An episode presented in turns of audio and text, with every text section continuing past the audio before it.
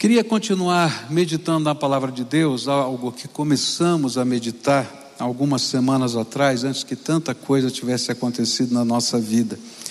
E começamos há semanas atrás a meditar no, na palavra de Deus no livro de 1 Samuel, entre os capítulos 9 e 11. E o tema que temos trabalhado é a respeito da unção de Deus para servir. Tá? Então, esse foi o tema principal que a gente tem desenvolvido baseado nesse texto. E já estudamos né, que a unção, antes de tudo, é um recurso divino que Deus dá aos seus líderes, líderes que Ele escolhe para o exercício da missão. Então Deus dá essa unção não é, como um recurso para a realização da missão. Depois aprendemos que toda unção, que é recurso para a missão, ela vem acompanhada de sinais que não apenas testificam a unção, mas também confirmam a missão. Então Deus está fazendo essa obra. E hoje eu queria estudar é, alguns outros aspectos né, dessa unção é, e o que eu quero tratar hoje é que quando Deus nos unge, Ele também acompanha essa unção com uma ordem, Ele dá um comando para os seus ungidos. Isso está baseado no capítulo 10, no versículo 7 de 1 Samuel. E eu queria ler esse versículo com você. Diz assim a palavra do Senhor: Quando estes sinais se cumprirem, faça o que a ocasião exigir, porque Deus está com você. Se você está presente conosco aqui, ou se você estiver assistindo pela internet, pela televisão, pelo rádio, eu queria que você repetisse esse texto para ficar na sua memória. Vamos ler juntos? Né? Diz assim a palavra do Senhor. Põe ainda na tela aí para a gente ver. Isso. Quando estes sinais se cumprirem, faça o que a ocasião exigir, porque Deus está com você. Agora, só a parte final, tá? Que diz assim, não é? é faça, vamos dizer lá juntos, faça o que a ocasião exigir, porque Deus está com você. É interessante perceber que toda unção, derramada por Deus tem propósitos práticos. Deus não precisa de baterias espirituais ou acumuladores da sua energia. Não é assim que o reino de Deus fun funciona. Por que, que Deus não precisa? Porque Ele, Deus, é uma fonte inesgotável. Eu me lembro que anos atrás eu tive o privilégio de fazer uma visita técnica à usina hidrelétrica de Itaipu. É algo impressionante. Não sei quantos aqui tiveram esse privilégio de fazer essa visita técnica, que a gente desce até o solo do rio, não é? E a gente põe o pé lá nas pedras, nas rochas que eles encontraram para poder criar o alicerce de toda aquela estrutura e a gente vai ver as turbinas, como elas funcionam, a gente vê todos aqueles painéis, não é? toda aquela estrutura. E normalmente essa é uma visita guiada, não vai muita gente, em torno de 10 pessoas no máximo, e um engenheiro da usina vai explicando todas aquelas, tudo aquilo que a gente está vendo ali. E interessante que chegou um dado momento, nós estávamos diante do controle da turbina, né, as turbinas rodando aqui e alguns painéis, e aquele engenheiro chegou para a gente e disse assim: Olha, é, essa usina é imensa, é uma das maiores do mundo, mas existem momentos de alta demanda em que toda a energia que é fornecida pela usina, capaz de se gerar na usina, não é suficiente. Então ela é jogada toda essa energia no sistema nacional e a gente vai compensando as faltas de um lugar para outro. Às vezes a energia está vindo lá do norte do país, lá do sul, para que a gente possa atender as várias demandas. E ele comentou o seguinte: mas existem também momentos de baixa demanda, em que a gente tem que virar uma chave, ele mostrou qual era a chave, e a força, a pressão, né, que, que a própria energia elétrica faz na turbina, então ela fica mais leve, não é? E ela gera menos energia. Então o fluxo de água está sendo o mesmo, mas ela está gerando mais ou menos. E aí ele falou o seguinte: olha, se tivesse alguém que inventasse um sistema que pudesse acumular a energia de tal maneira que a gente pudesse armazenar no momento de baixa demanda para o momento de alta demanda, então o problema de transmissão de energia no mundo estaria resolvido. E quando eu estava estudando esse texto, eu fiquei pensando assim: esse não é o problema do reino de Deus, porque Deus é muito maior que Itaipu, não é? Ele é uma fonte inesgotável. Ninguém pode chegar no ponto em que ele não possa suprir mais. Mas o Senhor, que é fonte, fonte inesgotável, e que derrama tudo quanto a gente precisa de graça e unção para que a missão possa acontecer, Ele ordena que tudo quanto Ele derramou sobre nós seja usado. E Ele está pedindo para a gente ter discernimento, para poder olhar as coisas e entender que quando surgir a oportunidade, a gente tem que usar a unção que já recebemos, porque Deus está conosco. Esse é o ensino que está aqui. Há um ditado popular no meio evangélico que ilustra bem isto. E o ditado diz assim: unção sem ação é alucinação. Já ouviu esse ditado? Unção sem ação é alucinação. Então tem uns crentes que são assim, estão vendo Deus, estão vendo uh, isso, aquilo, anjo, está vendo demônio, está vendo tudo, mas não faz nada. E aí a gente diz, olha, virou alucinação, né? E aí a gente tem que aprender a vivenciar essa unção que nos leva à ação. O que Samuel e toda a palavra de Deus está nos ensinando é que se recebemos do Senhor graça, se somos ungidos de Deus para esse tempo, então nós precisamos agir, nós precisamos servir, nós precisamos aproveitar cada oportunidade, porque o Senhor está conosco. E foi mais ou menos isso que Paulo ensinou lá no livro de Efésios, capítulo 5, versículos 15 a 17, onde a palavra do Senhor diz assim: Portanto, prestem atenção na sua maneira de viver não vivam como os ignorantes, mas como sábios. Os dias em que vivemos são maus, por isso aproveitem bem todas as oportunidades que vocês têm.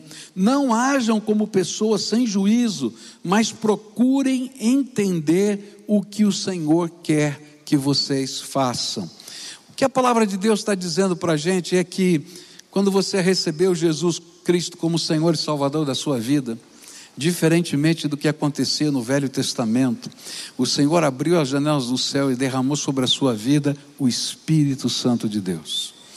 E você é um ungido do Senhor. Essa é a bênção. Se você já tem Jesus, você é um ungido de Deus.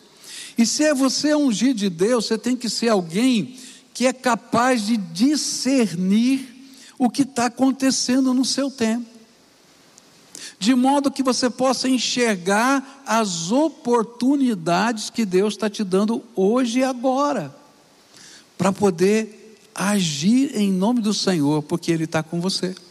Ele já está com você, Ele já derramou a unção. É interessante que, quando teve as Olimpíadas, eu acho que alguns de vocês assistiram, e a gente ganhou uma medalha né, de ouro lá no, é, é, no surf. Estava discutindo, vai fechar o surf, vai abrir o surf, as ondas não estão boas para surfar, e aí então vão lá os, é, os surfistas né, que estão concorrendo, e eles ficam tentando enxergar a onda certa, procurando a onda certa. E de repente surge uma onda, uma onda. E o brasileiro conseguiu discernir aquela onda. E por causa daquela única onda que ele conseguiu discernir, não é? ainda que houvesse outras baterias, mas aquela foi a mais importante, ele conseguiu a medalha de ouro. Na vida da gente acontece a mesma coisa. Deus já derramou a unção do Espírito sobre a nossa vida. E Ele está dizendo: Filho meu, eu te coloquei aqui como instrução. Então presta atenção no que está acontecendo ao seu redor, porque os dias são maus. E olha, eu acho que nunca houve uma época para a gente ter tanta certeza que os dias são maus. Né? Essa pandemia mostrou para a gente que é complicado. Né? A gente está vivendo um tempo que é tão estranho. Né? Há anos atrás, uma empresa é, planejava os seus ciclos, cinco anos, dez anos lá na frente. Hoje, a maioria das empresas abandonaram os seus planejamentos de cinco, dez anos, estão fazendo seus planos de no máximo três meses. Porque ninguém consegue prever absolutamente nada. Num dia sobe a bolsa, no dia cai. Um dia o dólar sobe, outro dia desce. Um dia você não sabe o que aconteceu. Falaram alguma coisa em algum lugar do mundo, todo mundo fica instável. De repente a gente olha e fica pensando nos valores né, que estão sendo passados. Outras vezes a gente vai olhando para as esperanças. Esse mundo é mau. Falaram para a gente que se tomasse as duas vacinas estava bom, estava resolvido. Agora já tem que tomar três. E eu conheço gente que tomou três e morreu de corona. Gente, então a gente fica pensando, e aí, onde é que está a nossa segurança? Não tem segurança, só Jesus é a nossa segurança, não tem outra.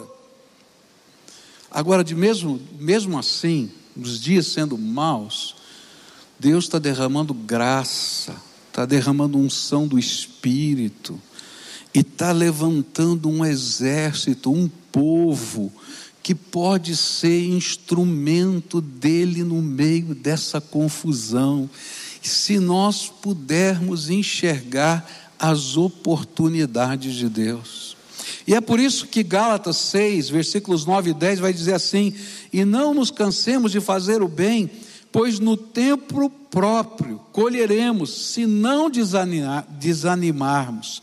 Portanto, enquanto temos oportunidade, façamos o bem a todos, especialmente aos da família da fé. Então, se Deus tem derramado graça sobre você, então certamente Ele também abrirá oportunidades para você fazer o bem, para você conduzir pessoas a Jesus, para ajudar outros a obterem a sabedoria do alto nos enfrentamentos da vida, mas para que os dias que vivemos, que são maus, possam ser enfrentados, Deus quer levantar um exército de pessoas cheias do seu espírito. E sabe o que é pior? É que Ele vai pedir contas, tanto da unção derramada, quanto da oportunidade perdida. É interessante que Jesus, no sermão profético, ele enfatiza isso. No sermão profético, que vai dos, versículos, dos capítulos 24 e 25 de Mateus, ele está falando do fim do mundo. Ele conta uma série de parábolas. E essas parábolas falam sobre isso, a unção de Deus e a oportunidade. A unção de Deus que deve nos ajudar a discernir essas oportunidades para que entremos nelas. Um dos mais sintomáticos é aquele texto onde o Senhor separa os bodes das ovelhas. Aquele texto não está falando que a salvação vem pelas obras, ele está falando de oportunidade perdida. Quando ele diz assim, não é? Olha, quando estava doente, você me visitou, quando estava com fome, você me alimentou. E aí as pessoas dizem para ele, né? Os bodes dizem para ele: Nós não te vimos assim. E ele diz: Olha, toda vez que você viu um pequenino que precisava dessas coisas e não fez, você não fez para mim.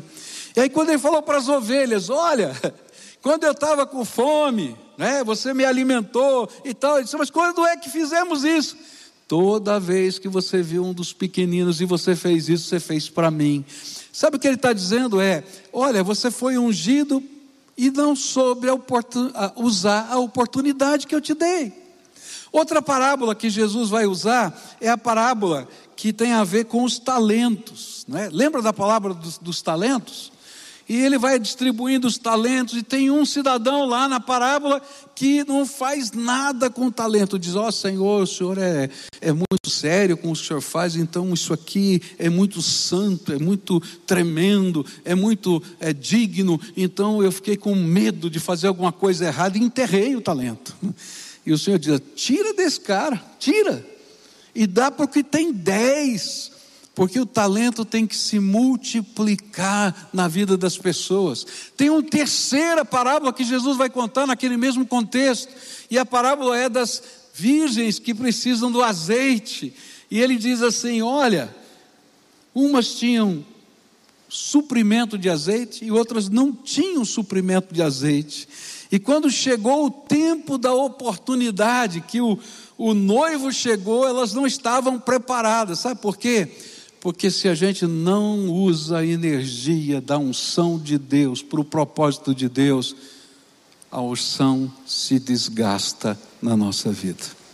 Mas quanto mais a gente usar para a glória do Senhor, mais dele vai derramar.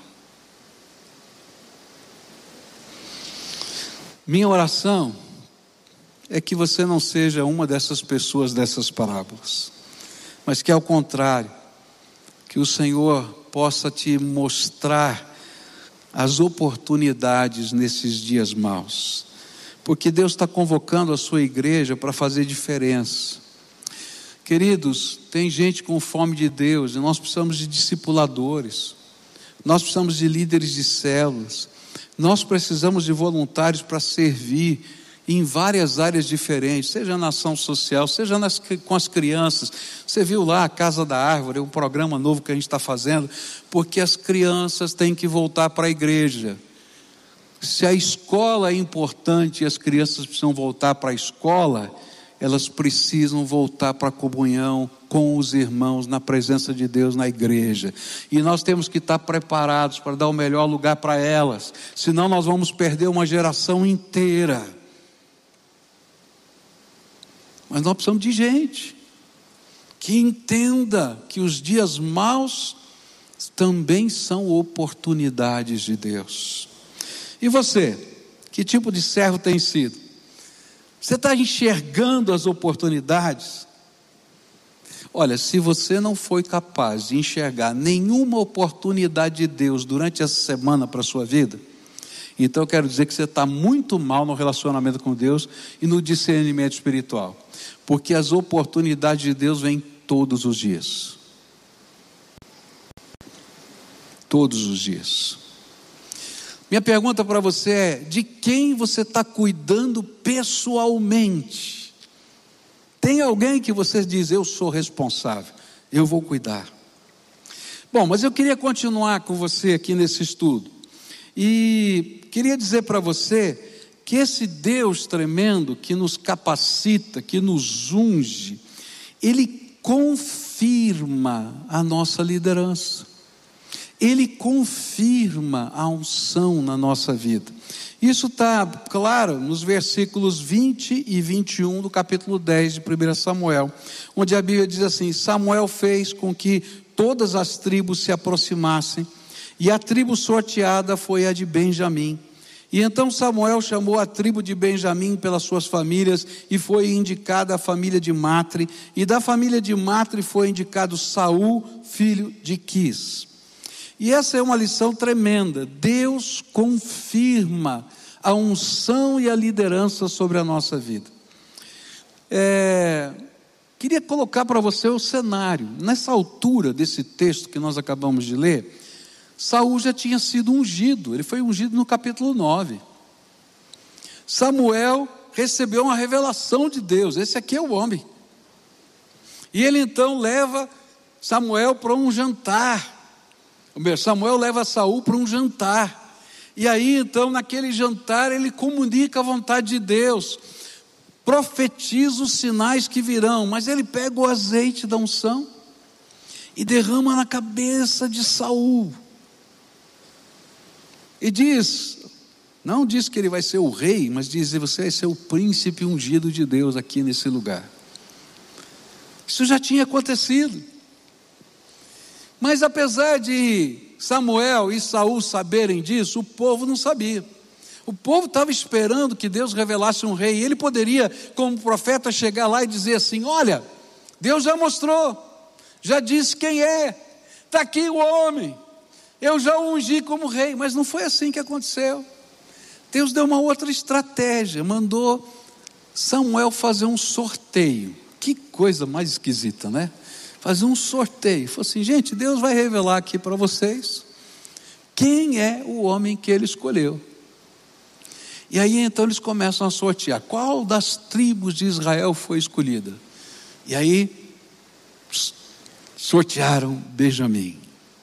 Aí juntaram todas as famílias, os chefes de clã de todas as famílias, e colocaram lá o sorteio. E a família de Matre foi escolhida. Aí pegaram todos os homens da família de Matre e fizeram um sorteio. Quem você acha que foi tirado ali no palitinho? Saul. Deus confirma tanto a unção quanto a missão na nossa vida. Talvez você pudesse estar pensando no seu coração, né? Como é que Deus vai confirmar na nossa vida? Às vezes a gente tem dúvidas, eu não sei você, mas às vezes a gente tem dúvidas, Senhor, eu sei que o Senhor já me ungiu com o teu Espírito, eu sou selado com o Espírito Santo, mas e agora, Senhor? Qual é o próximo passo? Quais serão as dúvidas? Como, é que eu vou agir? De que jeito eu vou trabalhar? Como é que eu posso ter certeza que o Senhor me escolheu para isso ou para aquilo? É, qual vai ser o lugar que o Senhor vai me colocar para servir? E eu quero dizer para você, que Deus não apenas revelou naquele tempo para Saul, mas ele revela hoje, tanto para a igreja quanto para o mundo, a unção que você tem e a missão que ele te deu. E como é que ele faz isso? Primeiro, ele derrama dons espirituais na sua vida. Que são os dons espirituais? São capacidades vindas da, vindas da graça de Deus. Ele unge você, capacita você, de tal maneira que você tenha as habilidades do Espírito Santo para fazer a obra dele.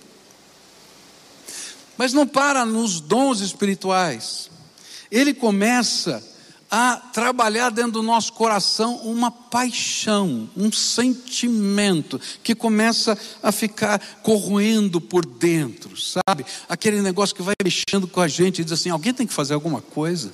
Por que, que ninguém faz nada? Por que, que ninguém se mexe? Olha só. E às vezes a gente olha para a igreja até com um espírito de crítica e diz assim: essa igreja não faz nada nessa área. Olha só. Eu me lembro de anos atrás que um, um rapaz me procurou e disse assim: ah, pastor, eu não sou dizimista. Falei, por quê? Porque a igreja não cuida dos pobres. Falei, é. Ela não faz nada, tem tanta gente na rua, está tá assim, está assado, e assim foi falando, falando. Eu disse assim: Ok, querido, o que é que você faz na terça-noite?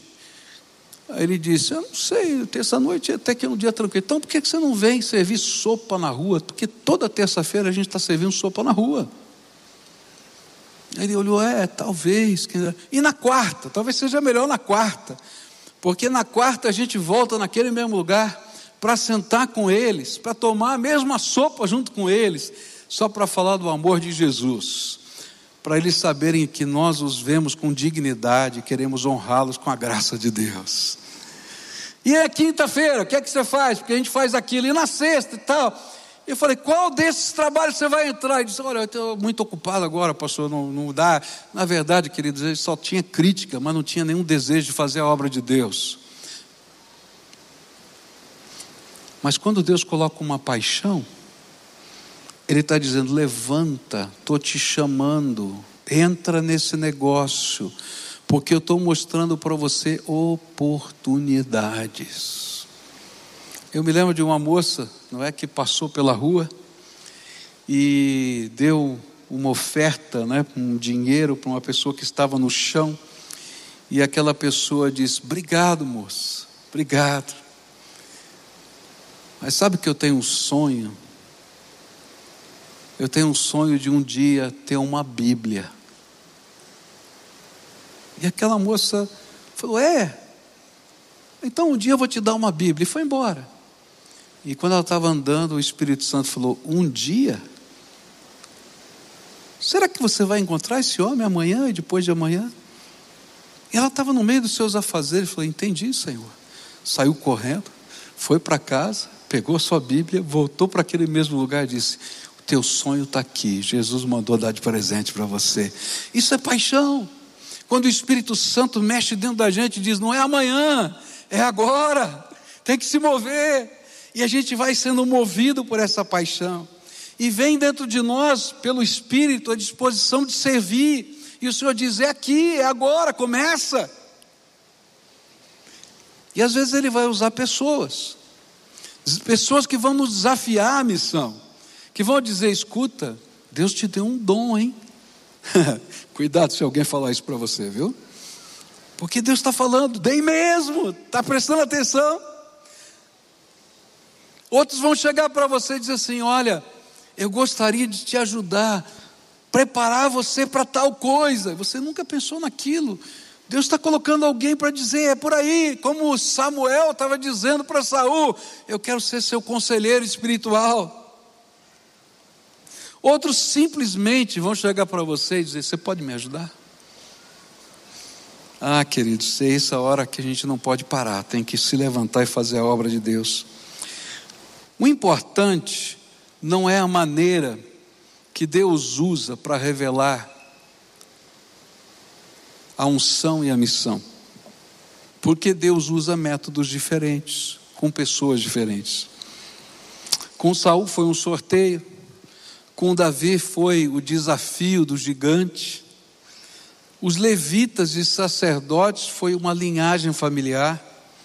E eu não sei qual o meio que Deus vai usar na sua vida, mas eu sei que Ele vai mostrar tanto a unção, quanto o dom, quanto a missão que você tem para executar.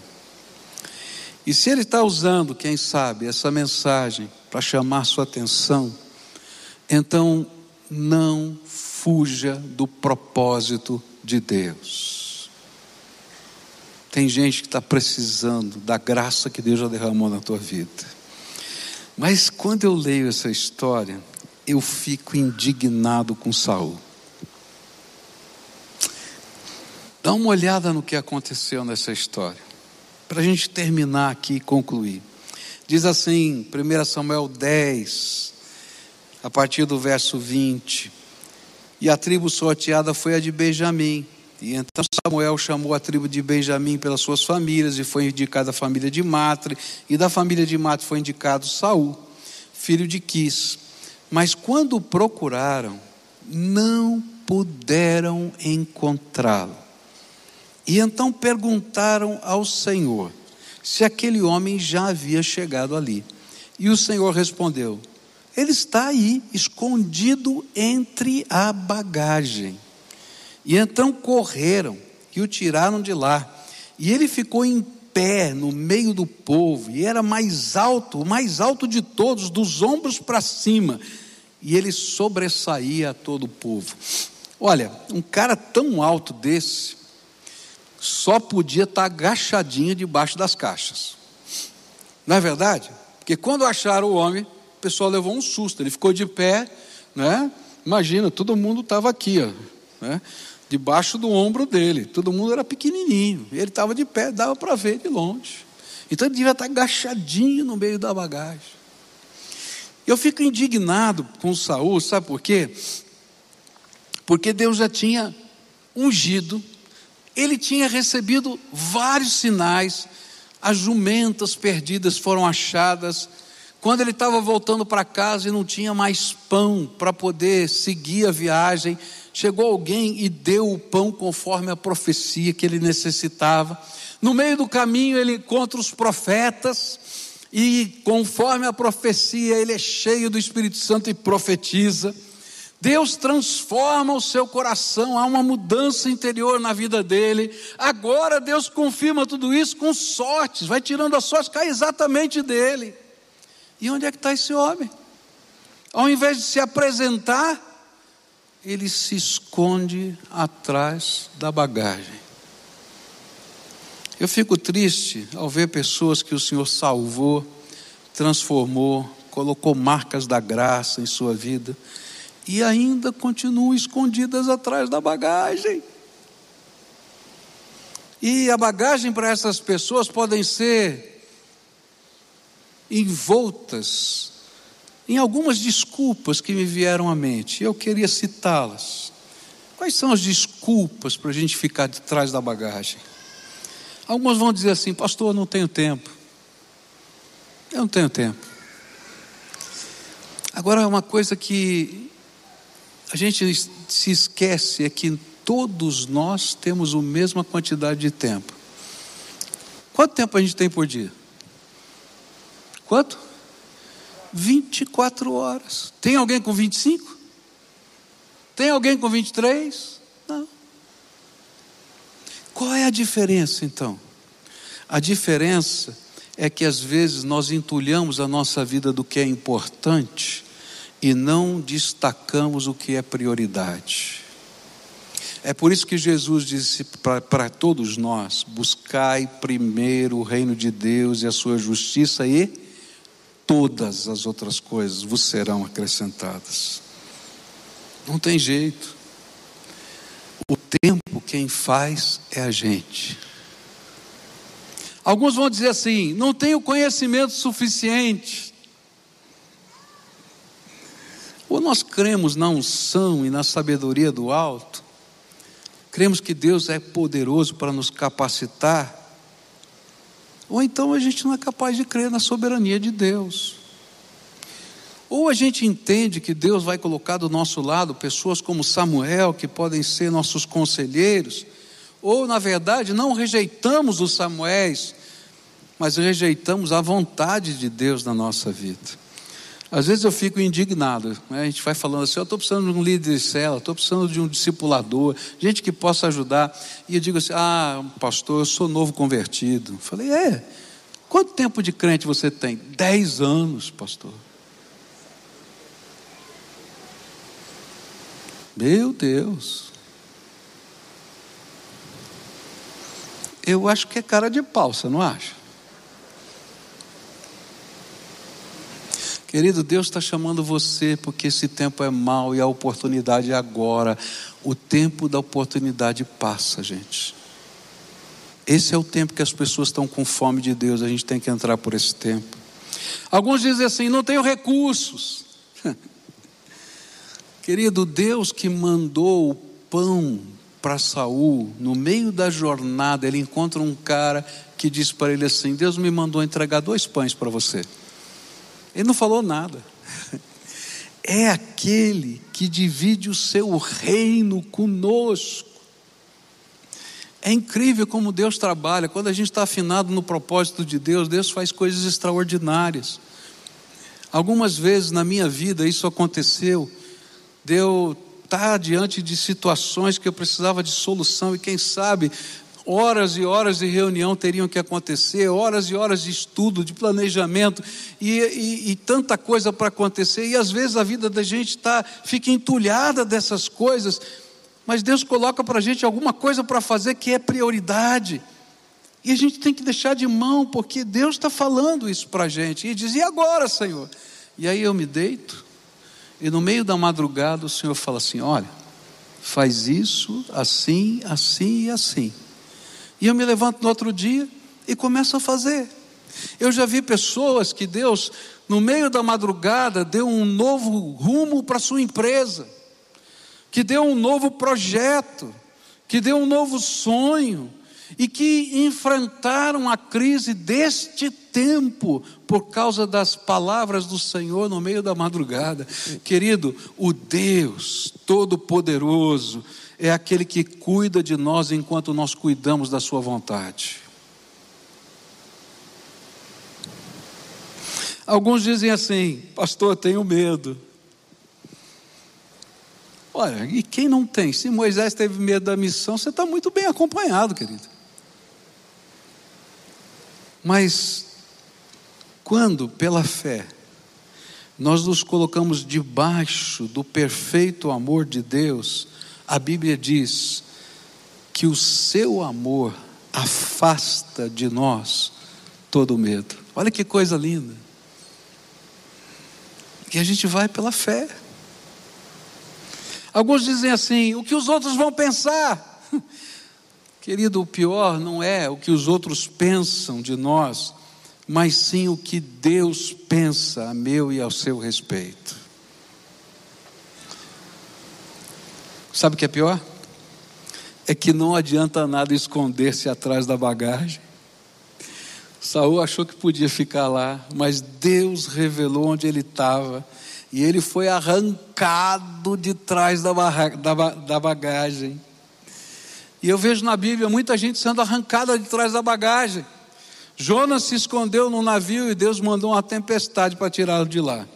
Moisés queria se esconder atrás do seu medo, da sua dificuldade de falar, e Deus mandou uma lepra, falou para ele: põe a mão no teu peito. ele tirou a mão, a mão estava leprosa. Ele falou: põe a mão de novo. Quando tirou a mão, não tinha mais lepra. Ele diz: ó, oh, presta atenção, sou eu que estou falando com você que Deus não precise arrancar você de trás da bagagem para ser o príncipe ungido dele nesse tempo, que cumpre a missão que ele mesmo designou para você. Que você tenha coragem de se dispor a servir, porque os dias são maus, mas Deus está dando oportunidades. Essa manhã eu queria desafiar você a tomar uma decisão séria. Eu estou precisando de gente para servir. As oportunidades são imensas. Gente, essa semana eu tive que tomar essa decisão dos afegãos, porque estava tudo fechado, não tinha nem perspectiva deles virem para o Brasil. E aí saiu uma portaria que deu essa liberdade. E aí as igrejas do Brasil inteiro começaram a se mobilizar, ligaram para os líderes. E eu disse: Olha, eu tenho uma casa. Ele falou, pastor, uma casa não dá. Aí eles perguntaram: e o acampamento? Não dá para o senhor emprestar para a gente por um período de X tempo? Eu falei: Senhor, que vergonha. Por que, que eu não pensei no acampamento primeiro? Você está entendendo? Deus está chamando a gente, as oportunidades estão aí, as portas estão abertas. Deus está fazendo uma obra tremenda no mundo inteiro mas ele está precisando levantar um exército de gente disponível para ministrar a palavra de Deus, para orar com pessoas, para cuidar de gente, para fazer trabalhos sociais. Tem um grupo de americanos que vai vir para o Brasil aqui, era para vir aqui em setembro, mas uma série de situações surgiram que impediram, virão em outubro. Eles estão dispostos a investir um milhão de dólares na nossa igreja para construir um centro onde nós vamos, nós vamos, eles vão fazer a instalação, nós vamos fazer o trabalho, tá? Para trabalhar na, na recuperação, não, na restauração, na reabilitação de cadeirantes, preparando-os para o mercado de trabalho, para que eles possam ter dignidade de vida, na área de saúde, em várias coisas. E no futuro, lembra do meu sonho que eu falei um dia que eu queria ter um lugar para que aqueles que os pais faleceram pudessem viver, vai ser isso lá, em nome de Jesus. Deus está abrindo portas, mas precisa de gente. Se eu for contratar gente para fazer todas as coisas que a igreja faz, a gente não vai a lugar nenhum, não dá para fazer nada. A gente precisa de gente cheia do Espírito Santo, porque mais do que uma obra meritória, a gente vai com a graça de Deus, com a unção do Espírito, com amor com a graça que só Jesus pode dar. Então hoje eu queria pedir para você o seguinte: mostra lá, pibcuritiba.org.br barra serviço. Vai pegar o seu telefone, vai entrar lá e vai se disponibilizar para o serviço. Eu preciso de líderes de células. As células estão inchadas, elas cresceram durante a pandemia, mas elas precisam se multiplicar. Não adianta ter 60 pessoas nos quadradinhos lá, gente a gente não consegue conversar, a gente não consegue orar. Tem que ter mais gente. Tem gente, nós estamos lançando aquela campanha na internet, né? Jesus é a resposta. Na última campanha, mil pessoas pediram para ser discipulados. Nós precisamos ter gente, precisamos ter gente com as crianças. Entra lá e preenche. Agora fica todo mundo de pé. Você que está aqui conosco vai preencher. Você que está na sua casa vai preencher a gente vai estar junto. Ah, eu queria dizer, não importa onde você mora. Ah, eu não moro em Curitiba, pastor. Não faz mal. Tem gente que você pode fazer isso via internet, via WhatsApp.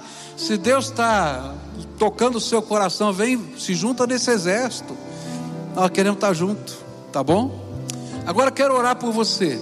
Quero orar pela tua vida.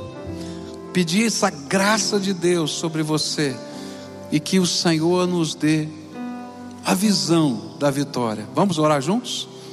Pai querido, em nome de Jesus, o teu filho, que nós nos apresentamos diante do Senhor. Às vezes, Senhor, nós somos tão fracos, tão impotentes. Às vezes a nossa vida nossa vida nos surpreende em tantas coisas. Mas é gostoso saber que nunca estamos sozinhos, que a tua vara e o teu cajado nos consolam, que a unção do Senhor nos reveste, e que o Senhor nos dá sonhos e visões, e que a gente pode se erguer em nome de Jesus para fazer diferença nessa terra. Ó oh, Pai, abre os olhos espirituais desse teu povo, para que enxerguem as oportunidades e tenho coragem. Coragem que venha da unção. Coragem que vem do amor do Senhor que tira fora todo medo e que possamos fazer diferença nessa terra para a glória do Senhor. É aquilo que oramos em nome de Jesus. Amém e amém. Agora adore o Senhor junto conosco.